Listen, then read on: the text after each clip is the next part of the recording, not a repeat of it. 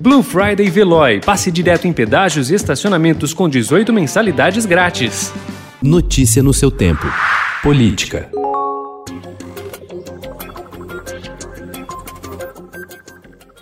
O inquérito sigiloso aberto em abril para apurar a organização e o financiamento de manifestações contra a democracia revela que um negócio muito lucrativo estava por trás dos protestos contra o Supremo Tribunal Federal e o Congresso. A investigação descobriu que informações usadas por uma rede de canais no YouTube, incentivando esses atos no país, saíram de dentro do Palácio do Planalto. Essa rede de ódio, alimentada por servidores que atuam ao lado do presidente Jair Bolsonaro, registrou faturamento em em torno de 100 mil reais mensais, chegando até a 1 milhão e 700 mil reais num período de 10 meses.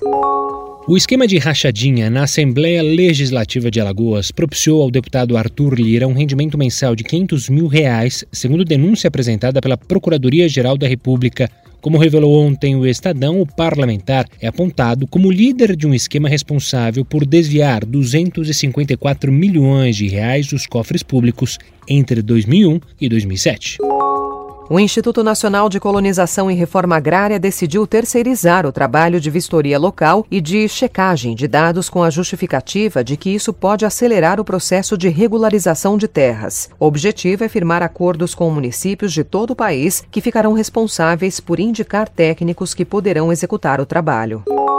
O ministro do Supremo Tribunal Federal, Dias Toffoli, determinou que a Polícia Federal marque o depoimento do ministro da Educação, Milton Ribeiro, sobre a suposta prática do crime de homofobia. Em entrevista ao Estadão, publicada em setembro, Ribeiro disse que o homossexualismo é resultado de famílias desajustadas.